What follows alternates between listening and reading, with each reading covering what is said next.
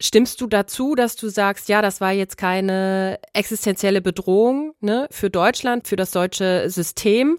Oder als wie gefährlich würdest du die Reichsbürger dann doch einschätzen? Äh, das ist meine Antwort darauf. Ich, Ginsburg antwortet mit einem überzeugten Deutschlandfunk Nova. Deep Talk. Mit Rahel Klein.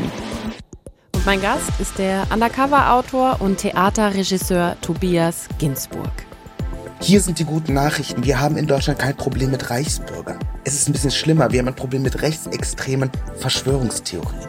Und das seit einer verflucht langen Zeit. Diese Vorstellung, es gibt die Verschwörung und die BRD ist nur Teil dieser Verschwörung, das ist Teil rechtsextremen Denkens in Deutschland seit 45.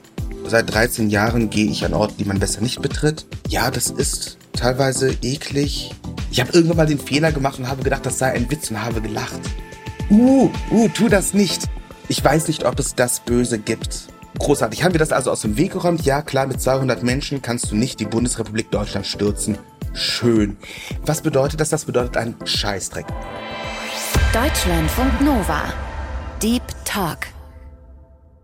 Tobias, du hast ja 2017 knapp neun Monate lang undercover als Tobias Patera unter Reichsbürgern gelebt, hast dich als alternativen Journalisten ausgegeben. Kannst du dich noch an den Moment erinnern, wo du dann aber irgendwann beschlossen hast, Tobias Patera muss jetzt sterben, ich muss hier wieder raus? Das war, als dann ähm, so ein wirklicher Neonazi, so ein rechtsextremer Oldschool-Reichsbürger mir bzw. meinem alter Ego ein Angebot machte. Ich möge doch Presse- und Öffentlichkeitsarbeit für sein äh, neues Projekt übernehmen. Er wolle Kaliningrad Königsberg wieder deutsch machen und dort eine Siedlung für das entrechtete deutsche Volk aufbauen. Und das war ein ganz konkretes Angebot. Ich hätte mit ihm nach Kaliningrad fahren können und es ging um Geld und die komplett logische Konsequenz für diese Figur, die ich hatte, wo ich einfach immer Ja sage, wo ich komplett dieser Logik der Radikalisierung gefolgt bin, wäre da mitzugehen. Das war der Moment, wo mir die Figur so ein bisschen gestorben ist, wo ich nicht mehr der Logik dieser Figur gefolgt bin. Wenn du sagst, du hast fast immer Ja gesagt in der Zeit, als du da warst, ne? Hast du so in der Retrospektive dich über bestimmte Ja's sehr stark geärgert oder dass du die bereut hast? Nein, das ist meine grundsätzliche Regel. Ich, ich mache das ja beruflich seit 13 Jahren. Hm. Also seit 13 Jahren gehe ich an Orte, die man besser nicht betritt, treffe mich mit Extremisten, Antidemokraten, Antisemiten, Autokraten, ganz besonders häufig die vom rechten Rand. Und wenn du einer solchen gefährlichen und sind wir ehrlich scheiß blöden Tätigkeit nachgehst, dann brauchst du natürlich eine bestimmte bestimmte Ideen oder bestimmte Vorgehensweisen, an die du dich klammerst. Die eine Sache, die ich halt tue, das ist, dass ich reingehe ohne dass ich vorher mir ein festgefahrenes Bild mache. Ansonsten ist es weder für mich noch meine Leserinnen interessant. Ja, wenn ich ein Buch über Nazis schreibe und meine Idee, und ich glaube, ja, die Nazis sind alle doof, deswegen spiele ich dann ein dummes Arschloch und dann spiegelt sich das wieder und dann habe ich ein Buch geschrieben, ah, Nazis sind doofe Arschlöcher, äh, hat niemand was gelernt. Mich interessieren ja tatsächlich die Menschen. Ich versuche empathisch, versuche offen reinzugehen, versuche auch zu verstehen, welche Ideologeme, also welche Teile dieser Ideologie bereits uns betreffen, uns, die Normalen, die Anständigen, weil es gibt ja nicht diese, diese nette Grenze. Ja, du kannst das nicht so schön aufräumen. Hier sind wir die Normalen und da sind die Extremisten und das seien jetzt zwei getrennte Gruppierungen. Das ist ja Pustekuchen. Es geht hier um Ideen und es gibt Menschen, die sich von den Ideen derart mitreißen lassen, dass sie ihr ganzes Leben unter diese Vorstellungen stellen und das interessiert mich. Dementsprechend gehe ich rein und was mache ich? Ich nicke. Ich sage ja. Ich wiederhole alles. Ich würde niemals reingehen und mir selber was ausdenken. Ja, also, hallo, kennst du das Meme mit Steve Buscemi? Hi, fellow kids? Nee, ich glaube nicht. Ja, so ein, so ein alter Mann, der sich, der, der sich dann so eine Basecap aufsetzt und ein Skateboard trägt, dann mhm. geht in die Schule, so offensichtlich nach und sagt, hey, fellow kids. Aha. Und dann stellst du halt irgendwie Fragen und angelst nach Informationen. Das tue ja. ich nicht. Ich gehe rein, ich höre genau zu, ich lerne die Sprache sprechen, die die anderen reden. Und das ist die eine Sache. Und ja klar, die ist fies. Ich sage bei allem, ja, stimmt. Hm. Ich habe irgendwann mal den Fehler gemacht und habe gedacht, das sei ein Witz und habe gelacht. Oh. Uh, uh, tu das nicht. nein, nein, nein. Im Zweifelsfall wird alles ernst gemeint. Sag ja, das stimmt, paraphrasiere es und spiegelst zurück. Aber dann musst du dich ja auch ein bisschen von dir selber trennen in dem Moment, ne? Weil wenn man jetzt über rassistische Witze dann mitlacht oder Ja sagt zu, weiß ich nicht, wirklich radikalen Sachen, die dir selber auch persönlich total zuwider sind, da musst du ja in dem Moment wirklich eine, eine Trennlinie haben, oder? Sonst ekelt man sich doch vor sich selber. Äh, es gibt Momente, die sind eklig, das kommt hinterher, nicht? Wenn ich dann zu Hause bin und, ähm, du überlegst dir, was ist jetzt geschehen in, hm. an dem Abend, an den letzten Tagen, in der letzten Woche, je nachdem, wie lange ich unterwegs bin. Ja, das ist teilweise eklig, aber notwendig. Was erwartest du? Nein, was erwartest du denn? Äh, ich, ich, ich finde diese Frage auch deswegen so ein bisschen schwierig, weil es ist ja nicht so, dass wir durchs normale Leben gehen würden und wir wären nicht damit konfrontiert. Ich bin aufgewachsen in Deutschland. Ich habe auch auf dem Schulhof über rassistische Witze lachen müssen, antisemitische Beschimpfungen mir anhören, homophobe Tiraden. Auch das finde ich immer so interessant. Ja, natürlich, das, was ich mache, ist ist heftig. Das ist teilweise extrem und die Sachen, die gesagt werden, sind unerträglich. Oftmals. Aber auch da finde ich es wichtig, glaube ich, zu begreifen, das sind Sachen, die überall stattfinden. Du musst nicht erst zu Reichsbürgern oder in rechtsextreme Studentenverbindungen oder zu Islamisten gehen und um Homophobie, Frauenverachtung, Antisemitismus zu erfahren. Äh, ich bin als deutscher Jude aufgewachsen. Mir ist der Scheiß schon bekannt. Jetzt interessiert mich nur, wo kommt er her? Tobias Ginsburg ist Mitte 30, er ist Autor und Schriftsteller und er begibt sich seit vielen Jahren undercover vor allem in rechte, rechtsextreme Szenen. So wie eben 2017, als er neun Monate lang unter seinem Pseudonym Tobias Patera unter Reichsbürgern verbracht hat. Das hat er dann während der Corona-Pandemie für eine gewisse Zeit auch nochmal gemacht und sein Buch von damals nochmal erweitert. Das heißt, die Reise ins Reich unter Rechtsextremisten, Reichsbürgern und anderen Verschwörungstheoretikern. Und Tobias beschäftigt sich eben schon sehr, sehr lange mit dieser ganzen Szene und kennt eben viele innerhalb der Szene auch persönlich durch sein alter Ego Tobias Patera. Jetzt haben wir viel in den letzten Jahren ja auch viele Berichte über Reichsbürger gesehen, gelesen, gehört, whatever. Und eine Sache, die halt ja sehr klar geworden ist, es gibt nicht die Reichsbürger. Ne? Also es gibt nicht den einen Reichsbürgertyp und die sind alle irgendwie gleich. Und du hast auch eben schon gesagt, es gibt nicht keine Grenzen da drin. Kann man trotzdem irgendwie mal so stellvertretend, weiß ich nicht, irgendwie drei Typen skizzieren, die sich darunter sammeln, die man findet und die du auch in deiner Zeit darunter gefunden hast? Also keine Ahnung, Maria 29, Esoterikerin, weißt du, was ich meine? Ja, also ähm, genau, äh, können wir machen, sollten wir auch machen, ne? Das ist sozusagen dieses wissenschaftliche, okay, äh, was haben wir da für verschiedene Gruppierungen, nicht? Du hast die klassischen Reichsbürger, die glauben, sie könnten eine, sie müssten eine alternative Regierung machen. Du hast Selbstverwalter, also Leute, die sagen, meine Wohnung ist jetzt ein autarker Regierungsbezirk, das ist jetzt Tobistan und ich bin Kanzler Tobi und äh, du bist meine Außenministerin. Äh, dann hast du Souveränisten, ja, das ist quasi die Cousinage. Das sind Leute, die glauben halt, Deutschland sei kein souveräner Ste Staat und wäre, würde von geheimen Kräften regiert. Das wäre zum Beispiel die AfD. Klar, diese Unterscheidung kannst du machen. Und dann kannst du auch eine Typologie machen und wir könnten jetzt über einzelne Leute sprechen. Nur, wenn wir das ernst nehmen, was diese Leute glauben und was diese sehr heterogene Bewegung wo ich habe glaube ich eben schon gesagt, das umgreift Neonazis, das umgreift Leute, die heute im Bundestag und in den Parlamenten sitzen, das umfasst Menschen, äh, esoterische Gestalten, die am Firmament ihre Zukunft ablesen wollen oder im Kaffeesatz, das umfasst äh, so gut wie jeden Rechtsextremisten dieses Landes. Wenn wir das also ernst nehmen, dann müssen wir uns auch eingestehen, dass der Begriff Reichsbürger ziemlich bescheuert ist. Ja, hier sind die guten Nachrichten. Wir haben in Deutschland kein Problem mit Reichsbürgern es ist ein bisschen schlimmer. Wir haben ein Problem mit rechtsextremen Verschwörungstheorien. Und das seit einer verflucht langen Zeit. Wenn wir über die Reichsbürger sprechen, dann ist das fast schon eine ästhetische Kategorie. Was meinst du damit? Das bedeutet, dass der Verfassungsschutz auf Leute guckt und sagt, aha, der hat einen blöden Hut auf dem Kopf, sagt, er sei Kanzler und schießt auf Polizisten. Das ist ein Reichsbürger, das ist ja kein Neonazi, weil Neonazis, die rasieren sich ja, rasieren sich ja eine Glatze, heißen Ronny und laufen mit dem Baseballschläger durch Brandenburg. So, beide Vorstellungen sind falsch und gefährlich, aber das ist unser Problem. Wir unterscheiden, wir machen hier Unterscheidungen basierend auf ästhetischen Kategorien. Wir beschäftigen uns nicht wirklich mit den Inhalten. Wenn wir uns inhaltlich beschäftigen damit, was Reichsbürger sind, dann haben wir es zu tun mit einer zentralen Verschwörungstheorie, einem Märchen. Und das ist die Vorstellung, dass es eine Weltverschwörung gibt. Und die ist drauf und dran, um uns alles zu machen. Das machen Weltverschwörungen halt so. Ganz besonders uns das deutsche Volk. Und die Besonderheit von dieser Reichsideologie ist jetzt, dass die Bundesrepublik, der Staat, Teil dieses üblen Komplottes ist. Das ist also kein legitimer, souveräner, autarker Staat, sondern Teil des großen Komplotts. Es ist nicht legitim, wir müssen uns dagegen stellen, weil ansonsten werden wir, die Deutschen, zerstört.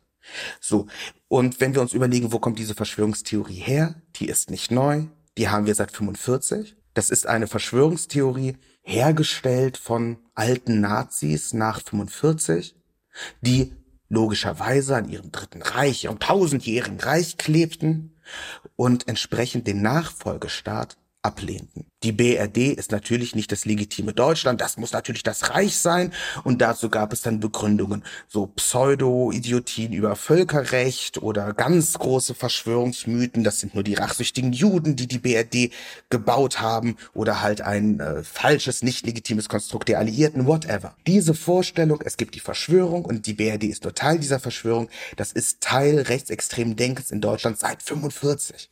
Das ist das verbindende Element, was trotzdem ja dann doch alle Reichsbürger, Reichsbürgerinnen miteinander verbindet. Dieser Glaube.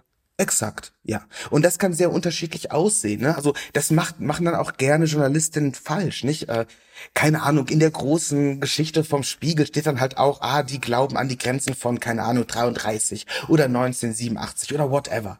Ne? Das ist ja austauschbar, das ist ja beliebig. Die einen Reichsbürger in Anführungszeichen glauben dann halt, die Bundesrepublik sei eine GmbH mit Sitz in Frankfurt am Main. Die anderen glauben, äh, das wahre Deutschland sei auf einem anderen Planeten. Die dritten glauben, wir müssen zurück ins Dritte Reich. Die nächsten glauben, nee, eigentlich sind wir Kaiserreich oder ich bin selber der Kaiser. Und diese Leute haben auch untereinander Kontakt, nicht? Aber grundsätzlich, jeder Neonazi in Deutschland, wenn du den fragst, sag mal, ist die BRD das wahre Deutschland?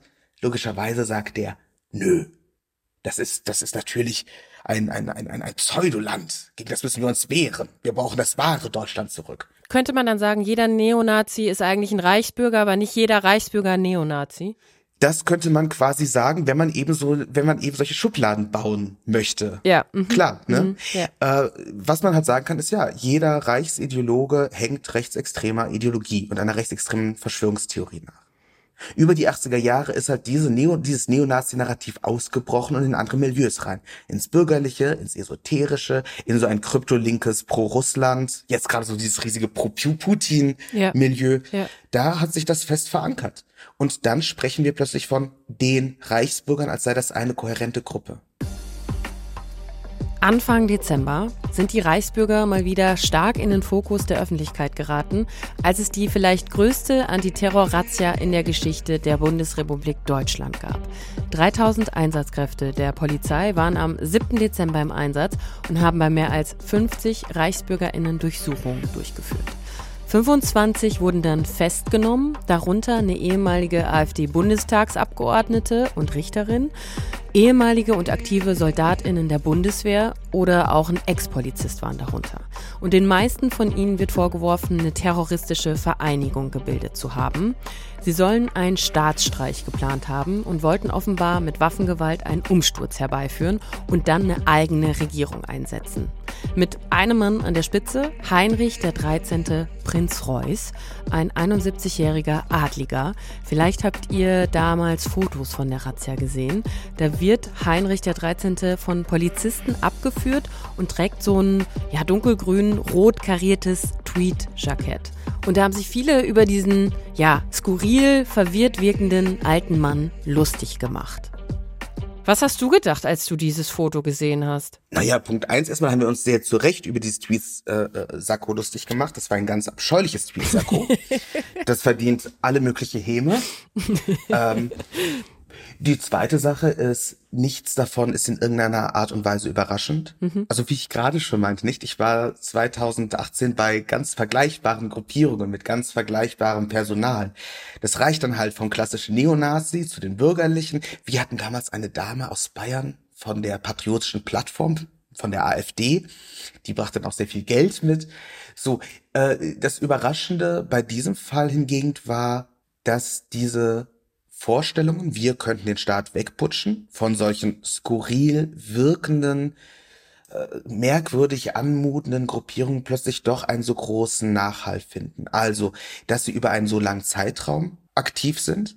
Die Gruppierungen, die, denen ich mich angeschlossen habe, den Vernetzungstreffen, Putschfantasten, ja, äh, die trafen sich ein paar Mal und dann verstritt man sich ganz fürchterlich. Ja. Ja, weil klar, unterschiedliche kleine Gurus mit unterschiedlichen kleinen Gruppierungen da ist die Biker-Gang aus dem Osten, da ist die esoterische äh, Anführerin aus dem hohen Norden, die quasi so eine kleine Sekte hat, die AfD äh, äh, ist anwesend und irgendwelche Online-Rassisten und ein Stammtisch. Und der klassische Reichsbürger, der irgendwie den Ärmsten der Armen das Geld aus der Tasche angelt. Und diese Menschen haben zwar das gleiche Ziel und glauben an die gleiche Narrative, aber stilistisch, rhetorisch da clashen die ganz fürchterlich und jeder dieser Gurus hat natürlich ein riesiges Ego, ja, hat seine eigenen Anhänger und äh, entsprechend gibt es eine Konkurrenz und irgendwann clasht es und geht auseinander.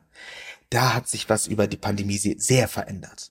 Plötzlich hast du halt solche Gruppierungen, die über einen langen Zeitraum wachsen und wachsen können. Ne? Das war ja durchaus gruselig mit äh, Menschen aus der Bundeswehr, mit Menschen aus dem Staatsschutz. Dass die AfDlerin auch Richterin ist, ist, wenn man, je länger ja. du drüber nachdenkst, unerträglich. Ganz, ganz, ganz fürchterlich gefährlich.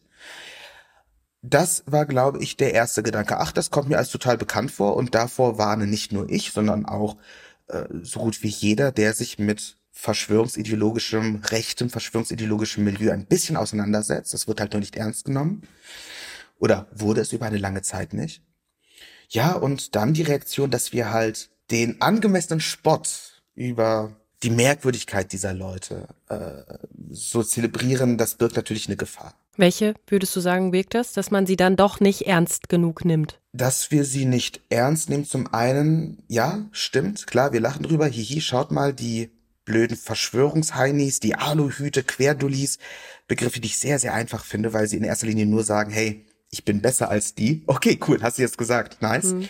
Ähm, nee, aber die zweite Sache, weil die Implikation von diesem drüber lachen ist eine viel bitterere. Das ist nämlich, ich schiebe das von mir weg. Wenn ich sage, das sind alles nur Aluhüte, Querdullis, äh, Reichsteppen, was auch immer, dann baue ich eben diese Grenze auf, ja.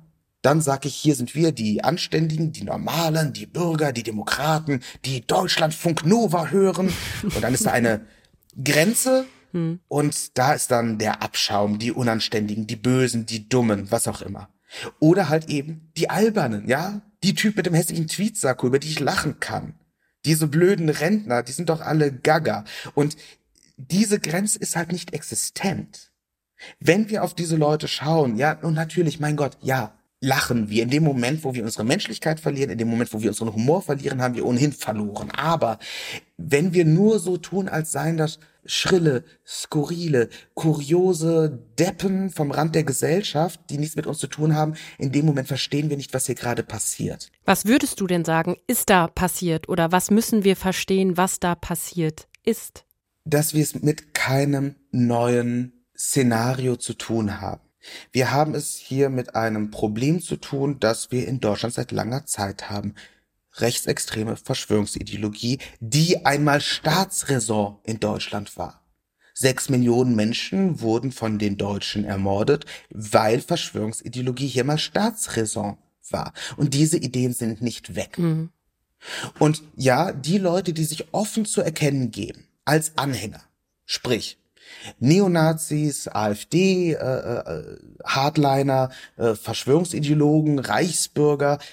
Klar, das ist die Spitze des Eisberges, aber wir haben es hier mit einer Kontinuität von ideologischem Gedankengut zu tun und wir haben es mit einer Kontinuität von Gruppierungen zu tun und wir haben es hier mit Ideen zu tun, die in Teilen tief im Bürgertum verankert ist und immer verankert war. Und dann hast du eine Krise. Und das kann, egal was für eine Krise, jetzt war es eine Pandemie, aber auch eine Wirtschaftskrise, ein Krieg, wann immer die Welt sich schneller dreht, wir unsere Sicherheit verlieren, auch die Sicherheit eines eines stabilen ähm, Konstrukts, wie die Welt vielleicht funktionieren soll. In dem Moment, wo dieses Konstrukt anfängt zu wackeln, dann blühen Verschwörungstheorien, weil sie uns Halt geben, weil sie die Welt wieder schön aufräumen in ein äh, nice getrenntes Gut und Böse und du kämpfst auf der Seite der Guten gegen die Bösen. Alles ist wieder in einer Welt, die ich verstehe.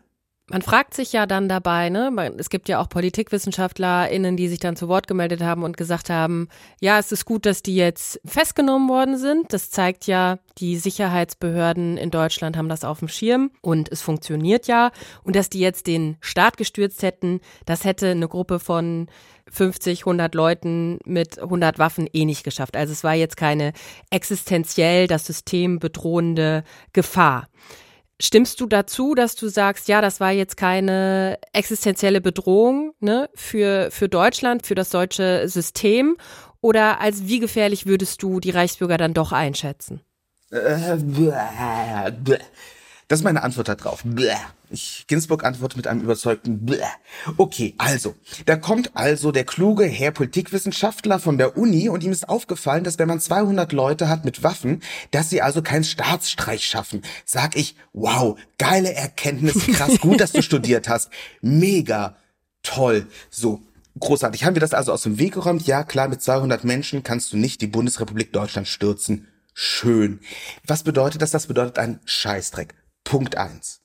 Wir haben mit dem globalen Erstarken der extremen Rechten seit mittlerweile zwölf Jahren haben wir auch in Deutschland nicht nur wieder das Phänomen, dass Faschisten in den Straßen und in den Parlamenten herumblöken, sondern wir haben auch immer kürzere Intervalle zwischen Gewaltakten, auch zwischen mörderischen Gewaltakten. Wir haben hier ein Problem mit rechtsextremem Terror. Denk an Hanau, denk an Halle, denk an NSU. Dazwischen haben wir so einzelne Morde. Nebenbei, wenn die Morde aus der sogenannten Reichsbürgerszene kommen, werden sie nicht als politisch gewertet. Dann heißt es meistens, ach, das war nur häusliche Gewalt oder die Gewalt eines pathologisch kranken Menschen. Ne? Also keine Ahnung, so Fälle, auf die ich immer wieder gestolpert bin.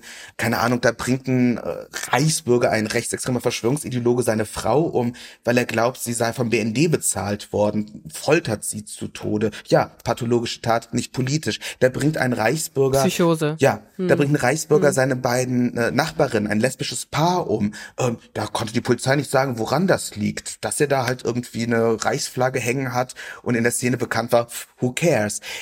Ich hm. habe mehr von diesen hm. Beispielen, ist ja auch egal.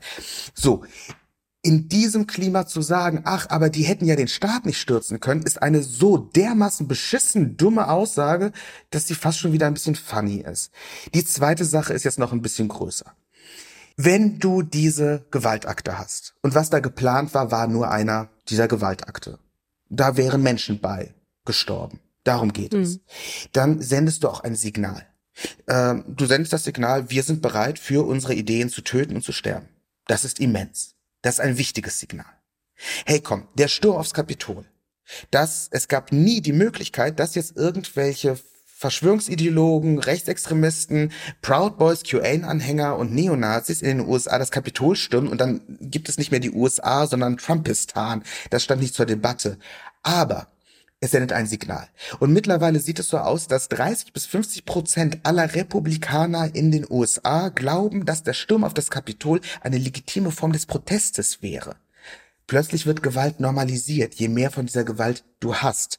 Und du hast Nachahmer. Ja? Als wir den, der erste große Mord des erstarkten Rechtsextremismus in der jüngsten Geschichte, das war Utøya ja, der Mord von äh, Anders Bering Breivik in Norwegen. Ja. ja. Ja. Ich glaube, insgesamt 72 Menschen hat er umgebracht. Das war ästhetisch neu, ne? Also sein Manifest ging online. Die Bilder, die er produziert hatte, gingen viral. Die Argumentation nahm sozusagen alle Narrative, die sich über die 2000er Jahre akkumuliert hatten, zusammen. Und das wurde in die Welt gespreadet, geschickt. Und seitdem haben wir eine Kette von rechtsterroristischen Angriffen, die ästhetisch und ideologisch und rhetorisch diesem Vorbild folgen. Und je mehr wir haben, desto kürzer werden die Intervalle. Denk an Christchurch, Hanau, Pittsburgh, Buffalo und so weiter. Ja, zuletzt Bratislava. Ähm, es ist, diese Gewalt ist uns nicht fern. Das bedeutet dieses Zeichen, hey, ich glaube so sehr an den Scheiß, dass ich dafür auch töte und dass ich dafür auch gewillt bin, mein Leben zu lassen, das bringt andere Leute dazu, es mir gleich zu tun. Tobias, wir haben im Deep Talk immer eine kleine Spontanitätsübung, mhm. um dich noch ein bisschen besser kennenzulernen. Ich habe ein paar Sätze vorbereitet. Die könntest du mal vervollständigen. Ich bin bei sowas super schlecht. Das macht überhaupt nichts. Das ist eine gute Übung. Mein großes Vorbild ist. Bäh, ich Vorbilder. I don't know. Ähm, wechselnd, wechselnd. Ich, die coole Sache ist ja zu sagen, Vorbilder mag ich gar nicht, brauche ich gar nicht, ich bin mir selbst genug. Das stimmt aber nicht. Immer wenn ich ein neues Buch lese und vollkommen begeistert bin, ist das mein neues Vorbild und ich kriege eine Obsession mit diesen Menschen. Was war dein letztes Buch, wo du das gedacht hast? Äh, Joshua Cohn. Grandios, mhm. fantastisch. Der Typ ist, glaube ich, zwei Jahre älter als ich. Ich habe nicht mehr viel Zeit. Mich fasziniert das Böse, weil ich weiß nicht, ob mich das Böse fasziniert. Ich weiß nicht, ob es das Böse gibt.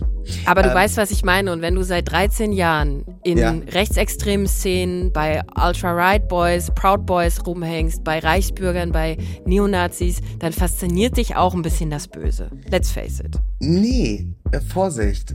Äh, je, schau mal, je mehr du Zeit verbringst mit Menschen, die Böses tun, weil sie tun Böses, sie denken Böses, sie machen Böses, keine Frage, desto klarer wird es, es gibt nicht das Böse.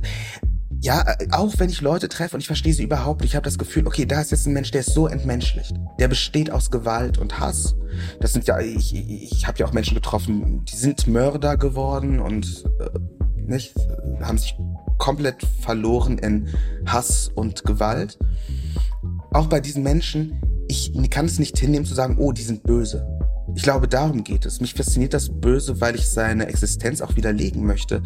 Ne? Nochmal, Menschen fallen nicht vom Himmel und sind fies. Es gibt nicht den Teufel. Es gibt Leute, die sich in Denksystemen, in Vorstellungen, in Identitätskonstruktion, Geschlechtskonstruktion, Vorstellungswelten verlieren und dann Unerträgliches tun, unerträgliche Personen werden.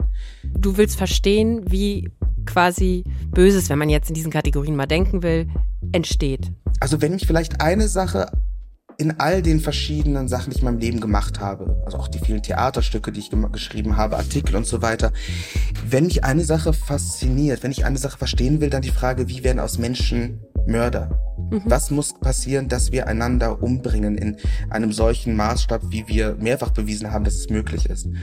Und dazu gibt es Antworten. Und die sind aber halt leider, leider, leider sehr viel komplexer als zu sagen, es gibt das Böse. Hast du denn, ohne jetzt die, diese langen Antworten nochmal aufzudröseln, kannst du für dich sagen, dass du Antworten darauf gefunden hast bisher? Ja. Ja. ja. Und vielleicht die wichtigste ist, ähm, ich kann nicht unterscheiden in die Bösen und die Guten. Ich kann auch mhm. nicht unterscheiden zwischen Täter und Opfer. Also immer wenn du in diese Szenen gehst, ja, ähm, dann willst du ja denken, ah, schau mal, da ist jetzt der böse Menschenfresser und der hat jetzt den kleinen Jungen gefangen und das heißt, der kleine Junge, der da jetzt mitmacht, der radikalisiert wurde, der ist ja nur ein Opfer. Nee, geht nicht, weil gibt ihm zwei Monate, Radikalisierung geht fix und dann hast du es da mit einem ganz gefährlichen Menschen zu tun. Was du allerdings unterscheiden kannst, ist die Unterscheidung zwischen Jäger und Beute.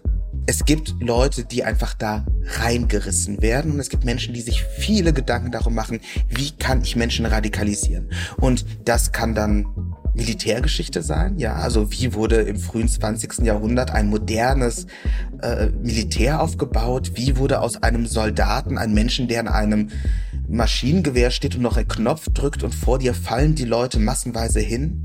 Wie wird aus einem Feuerwehrmann plötzlich ein SS-Mörder, der in der Ukraine Menschen umbringt in einem Ausmaß, das unerträglich ist? Wie, wie wird plötzlich der Akt des Tötens ein physischer Vorgang, manuelle Arbeit oder abstrahiert? Wie werden Menschen entmenschlicht? Es gibt Leute, die machen sich darüber Gedanken. Ja? Und egal, ob das jetzt der Designer ist, der sich überlegt, wie, wie sieht die Ästhetik aus, wenn ich eine Drohne steuere, damit es nicht so aussieht, als würde ich Menschen umbringen, oder wie muss ein Narrativ aussehen, dass ich Leute, keine Ahnung, in meine kleine Islamistenbande oder in mein klerikalfaschistisches Netzwerk reinziehe. Und es ist interessant zu sehen, wie unglaublich viel Energie darauf verwendet wird. Und zwar wieder nicht nur von denen, sondern auch von uns. Letzter Satz. Nach meiner Zeit bei den Reichsbürgern musste ich erstmal Folgendes tun. Ein Buch schreiben. Das war wichtig, weil ansonsten hätte sich das nicht gelohnt. Ich meinte jetzt aber auch auf persönlicher, emotionaler Ebene. Ich habe ja, du, ich habe ich, ich habe eine Regel grundsätzlich, wenn ich wenn ich unterwegs bin, ich mache nie länger als vier vier Tage am Stück. Okay. Also meistens, wenn du, wenn ich unterwegs bin, dann ist es ja eh ein Nachmittag oder ein Tag, dann fahre ich morgens hin und komme dann irgendwann nachts wieder zurück und so weiter und leg die Rolle ab. Es gibt aber die Momente, also keine Ahnung, wenn ich dann halt in so einer Sekte lebe, was ich, ne, da habe ich dann viele Tage verbracht, oder wenn ich dann, keine Ahnung, für mein letztes Buch war ich dann mit Neonazi-Rappern unterwegs, sieben Monate, da gab es dann auch so Tage, wo man die man, äh, mehrere Tage, die man am Stück verbracht hat oder so etwas. Niemals mehr als vier Tage, weil ansonsten macht das was unnötig Gefährliches mit, mit deiner Seele, mit deiner Psyche. Und danach, klar, so ein bisschen Detox brauchst du. Äh, keine Ahnung, hier bei, für, für mein letztes Buch habe ich sehr viel Zeit mit, mit Pickup-Artists und Incels verbracht. Da habe ich dann angefangen, so Marvel-Superheldenfilme zu gucken, weil die sind so schön bunt mhm. und es gibt immer so ein klares Gut gegen Böse und das Gute gewinnt und ah, nice, ah, das ist Zucker. Das gefällt mir ja auch, die Vorstellung. Das, das, das fand ich super. Mhm. Aber ich glaube, das, was am ehesten Detox macht, ja, also was dir diese wirklich toxische Scheiße irgendwie aus der Seele kratzt, das ist Normalität. Was ja auch diese unterschiedlichsten Extremisten, mit denen ich mich jetzt schon seit so langer Zeit herumschlage, vereint, das ist, dass sie sich in albtraumfarbenen Welten einrichten. In ganz düsteren Universen, voller Monster und Ungeheuer und sie wachen morgens auf und glauben, sie seien in einem riesigen kosmischen Krieg und nachts gehen sie ins Bett und in ihrem Kranium herrscht immer noch die gleiche Schlacht. Das ist albtraumhaft. Und dann kommst du raus und gehst mit einem Kumpel einen Kaffee trinken und die Sonne scheint. Und du denkst dir, meine Güte, die Welt ist so unglaublich schön und normal und Menschen sind eigentlich völlig okay. Menschen sind okay. Ist das nicht toll? Ja, das ist es und ich bin auch froh, dass Tobias angesichts dieses Sumpfes, in dem er sich so viel aufhält, das auch noch so wahrnehmen kann. Zuletzt hat er sich nämlich auch ein Jahr lang undercover neurechten Frauenhassern und Antifeministen angeschlossen. Und wenn ihr noch mal mehr über seine Zeit bei den Reichsbürgern hören wollt, er war nach seinem ersten Aufenthalt dort damals bei meinem Kollegen Sebastian Sonntag zu Gast und hat noch deutlich mehr über diese Zeit erzählt. Könnt ihr nachhören, wenn ihr Tobias Ginsburg bei uns in der Suchleiste eingebt auf deutschlandfunknova.de. Wenn wir jetzt noch mal zum Schluss den Blick ins Heute werfen auf die Reichsbürger. Jetzt gab es nach der Razzia, SPD sagt, wir müssen das Waffenrecht verschärfen. Andere sagen, wir müssen gucken, ob man ein AfD-Verbotsverfahren anstrebt. Andere sagen, die Razzia hat gezeigt, wir haben das alles im Griff. Was sagst du? Was muss getan werden, damit diese Szene nicht immer größer und extremer wird? Erstmal die positiven Sachen. Alles das, was du gesagt hast, stimmt. Na, fast alles. Ja, Waffenrecht verschärfen, wunderbar, exzellent. Die Frage, kann man die AfD verbieten? Wunderbare Frage, gute Frage. Stellen wir sie mal ganz, ganz ehrlich. Haben wir alles im Griff? Nein. Die Razzia war ein Zeichen, natürlich. Das war ein ganz großes Signal, das der Staat da ausgesandt hat und es war ein notwendiges Signal. Weil nach so einer Scheiße wie NSU 2.0, wo Polizisten aus vier verschiedenen Bundesländern verstrickt waren. Oder überhaupt NSU das Original, ja, der Verfassungsschutz ist eine Organisation, die nicht nur problematisch ist, sondern die gefährlich ist. Nach all diesen Sachen ist das große Zeichen, man macht jetzt eine riesige Razzia, um dieser Gefahr entgegenzustellen, auch ein notwendiges Signal. Das muss einfach kommen, weil es gibt genügend marginalisierte Menschen in diesem Land, die sich aus guten Gründen nicht mehr sicher fühlen. Haben wir es im Griff? Nein. Es war ein erstes oder notwendiges Zeichen. Jetzt will ich auch sehen, dass es ernst gemeint ist. Aber das ist nur Staatssicherheit. Und Staatssicherheit, das ist quasi, äh, das ist das, was wir hinterher machen. Wenn wir bereits diese Gruppierungen haben, wenn wir bereits so viele Menschen haben, die an rechtsextreme Verschwörungstheorien glauben, die rechtsextremes Denken für appetitlich, attraktiv und legitim halten, was wir machen müssen, und äh, ich habe das ist eine Sache, die sage ich jetzt seit seit 2018 ständig und ich habe noch keine Art gefunden, das irgendwie cool zu sagen oder interessanter zu formulieren, aber es ist wirklich dieser Satz, wir brauchen Aufklärung und wir brauchen eine systemische und eine strukturelle und eine ganz basale Aufklärung. Es geht nicht an, dass wir in Deutschland dermaßen viel über Rechtsextremismus sprechen und über deutsche Vergangenheit reden und dass uns die Definitionen im Diskurs fehlen. Ja, ich sage hier wir. Und ja, ich nehme auch irgendwelche Leute, die es eigentlich wissen, mit rein. Irgendwelche, keine Ahnung, Historiker und Historikerinnen oder Politikwissenschaftlerinnen oder was weiß ich. In dem öffentlichen Diskurs geht es nicht um Definitionen, sondern eben um Oberfläche, Ästhetik und Moral. Und das bringt es nicht. Wir müssen diese Kontinuitäten des Denkens klar machen. Das funktioniert nur, wenn wir ein klares Bild davon haben, wie war Faschismus möglich, was bedeutet Faschismus, welche Elemente von Faschismus sind da und welche Ideen von Faschismus sind nach wie vor im bürgerlichen Denken drin. Und dann heißt, ja, aber Faschismus definieren ist so schwierig. Ja, aber historisch geht es. Du hast das Gefühl, dass das so alles nicht stattfindet. Immer nein, noch nicht. Nein, und tut es nicht. Tut es nicht. Wir haben eine Überidentifikation mit Opfern. Ja, also keine Ahnung, wenn, wenn eine Katastrophe passiert, wie Halle oder Hanau, dann wird geweint bis zum geht nicht mehr und wir haben die Stolpersteine und wir haben hier ein Museum und wir alle haben Anne Frank gelesen und jedes, jeder Teenager identifiziert sich mit Anne und dann sagen wir nie wieder. Meine Frage ist, nie wieder was? Nie wieder Holocaust? Wo wollt ihr Deutschland die sechs Millionen Juden jetzt noch hernehmen? Die findet ihr in Europa nicht mehr. Also, was bedeutet das eigentlich? Was wir brauchen, ist nicht eine Identifikation mit Opfern, ist auch nicht ein Rumgeheule, ist auch nicht, ach, äh, wir haben hier noch ganz viele tolle Mann. Nochmal, ich bin ja dankbar für die Mantras. Stell dir mal vor, die Deutschen, wir würden nicht sagen, wir sind gegen rechts, wir sind gegen Antisemitismus, gegen Rassismus und so weiter. Das wäre eine Katastrophe. Ich bin dankbar dafür, dass es so ist. Aber diese Mantras alleine reichen nicht. Sie müssen gefüllt werden. Wir müssen wissen, wie sieht denn das aus, gegen das wir demonstrieren?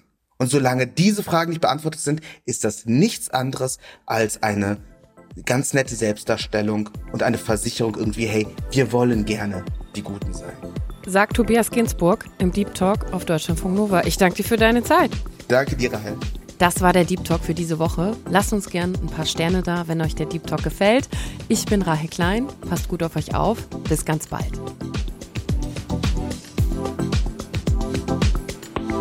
Deutschlandfunk Nova. Deep Talk. Jeden Mittwoch neu auf deutschlandfunknova.de und überall, wo es Podcasts gibt. Deine Podcasts.